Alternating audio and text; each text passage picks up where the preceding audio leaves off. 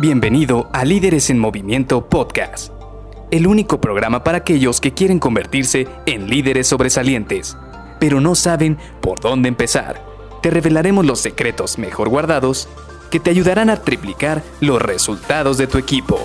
Con ustedes, su anfitrión, mentor en temas de liderazgo, CEO de Líderes en Movimiento y aficionado del Cruz Azul que esperó 23 años, 5 meses y 23 días para celebrar un campeonato. Luis García.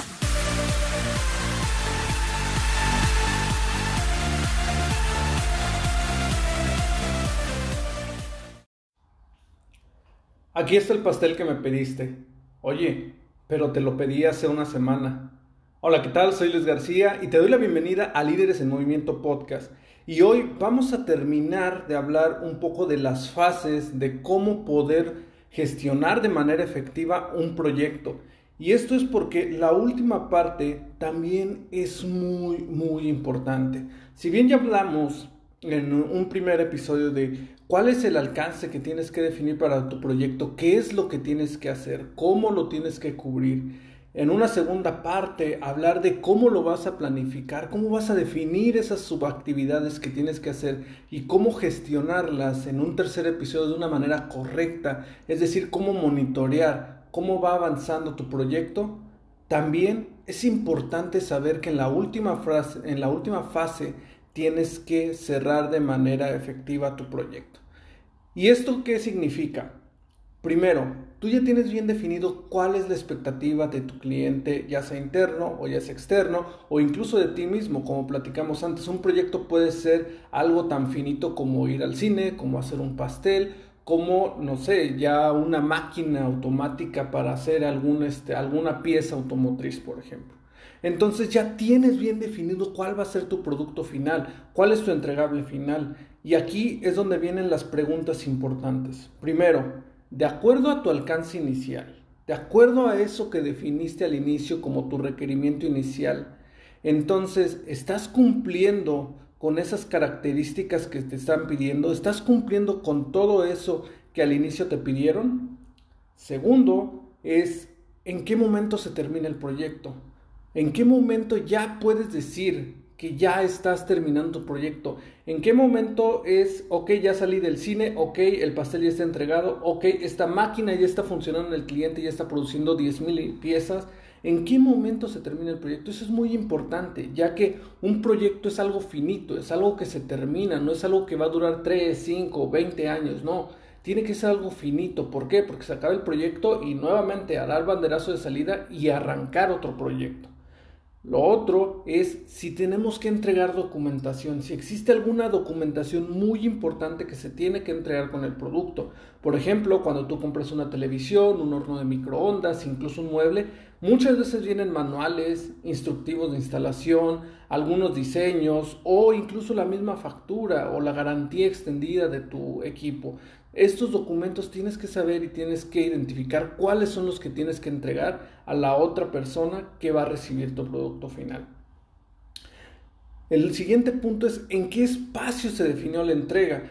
Y aquí viene mucho el ejemplo, por ejemplo, que ahorita están mucho las ventas entre personas en redes sociales, entonces dicen, te lo voy a entregar en tal plaza pública, en tal plaza comercial, en tal lugar. Entonces tienes que definir muy bien dónde se va a entregar, en la planta del cliente, en tu casa, en su casa, en algún este lugar muy específico de la República o incluso en otro país. Este lugar específico es muy importante.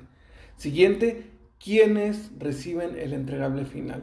¿Por qué? Porque no nada más es llegar y aventar las cosas en la casa de la otra persona, en la planta de nuestro cliente o en alguna plaza Tienes que definir quién va a ser la persona que te va a recibir ese entregable final, quién te va a recibir tu producto, quién te va a recibir ese servicio, con quién vas a terminar entregando eso que viniste preparando. Y por último, tiene que documentarse, tiene que haber una firma de finalización, tiene que haber un documento en el cual se dé por finalizado este proyecto de ambas partes. ¿Por qué? Yo soy fiel partidario de que la palabra sigue teniendo mucho peso con las personas. Sin embargo, es bien sabido que incluso para términos legales necesitas un papel, necesitas una firma. Entonces, si estás llevando a cabo un proyecto de una manera profesional, ya sea un proyecto industrial, un proyecto este, de alguna venta de un producto o algo, sí es muy importante que tenga una firma de finalización, que haya un acuerdo mutuo entre ambas partes de que el proyecto ya está terminado. Con esto estaríamos cerrando nuestro proyecto, pero no se termina ahí. Tenemos que hacer también un análisis de qué pasó durante este proyecto. Una vez ya que lo entregamos, una vez ya que se le dio a nuestro cliente, ahora tú con tu equipo tienes que hacer un análisis.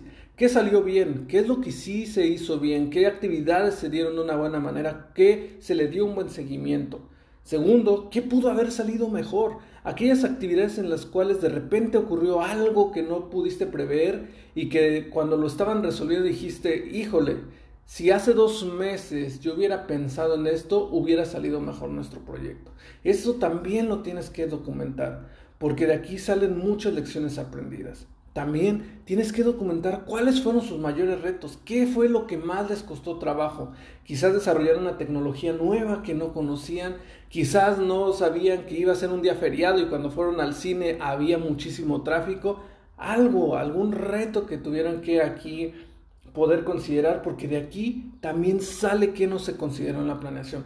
¿Qué es aquello que no pudimos visualizar desde el momento que vimos que se tenía que entregar con este proyecto?